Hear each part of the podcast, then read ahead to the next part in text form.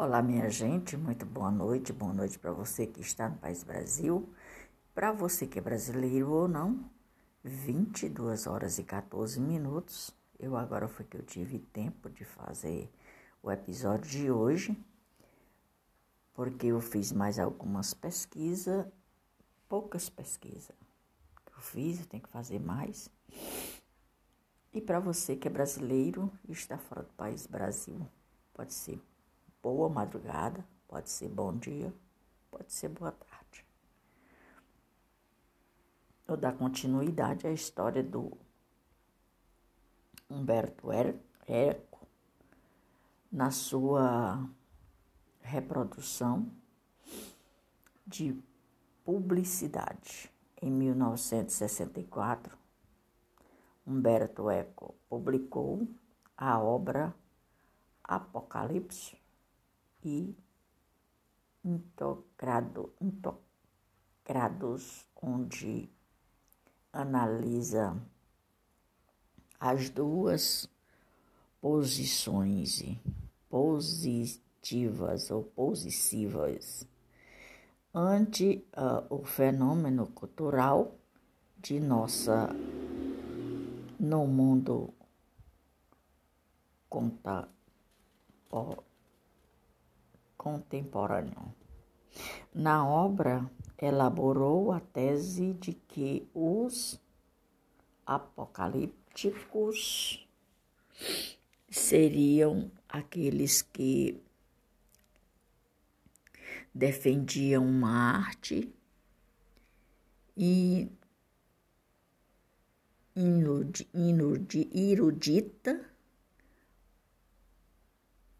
contra influência da cultura de nossas gente, ao passo que os integrados defendiam a massificação, massificação de produtos culturais como consequência positiva da, da democratização positiva da democratização. Essa democratização vem de longe essa história de democracia.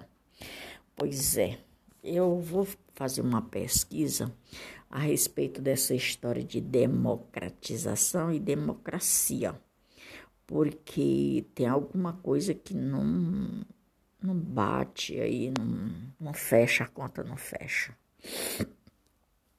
Humberto Eco foi considerado um dos expoentes da nova narrativa italiana, iniciada por Italo Calvino, exerceu grande influência sobre os meios intelectuais ao estudar os fenômenos de comunicação ligado à cultura de nossa gente, de nossos antepassados, segundo eles lá. E, e, na verdade, na verdade, todos os nossos antepassados nós trazemos alguma coisa, ou a cultura, ou a história, seja lá que for, como história em quadrinhos e publicitários. É, ele está falando aqui a respeito dos publicitários da época, que era do período da Itália antiga e da Roma antiga. Nos anos 70, passou a se dedicar ao estudo da semiótica, estabelecendo novas perspectivas sobre o assunto e sobre a influência de filósofos como John Locke, Hunt e Peirce, abandonando as teorias semiológicas do linguístico Ferdinand. Ferdinand. Saul Suré, Saussure. As obras importantes desse período, as formas de conteúdo de 1971 e o livro Tratado Geral de Semiótica, 1975.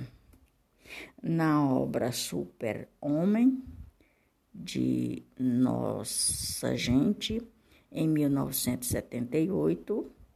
Quando eu falo Nossa Gente, é o que está escrito no livro deles, na biografia deles, na história deles, de 1978. O autor volta-se para a literatura popular que desde o início do século é, 19 produziu heróis como o grande o Conde de Monte Cristo, Rocombole, Traduzan ou James Bondin. O, no, o nome da Rosa, em 1980, Humberto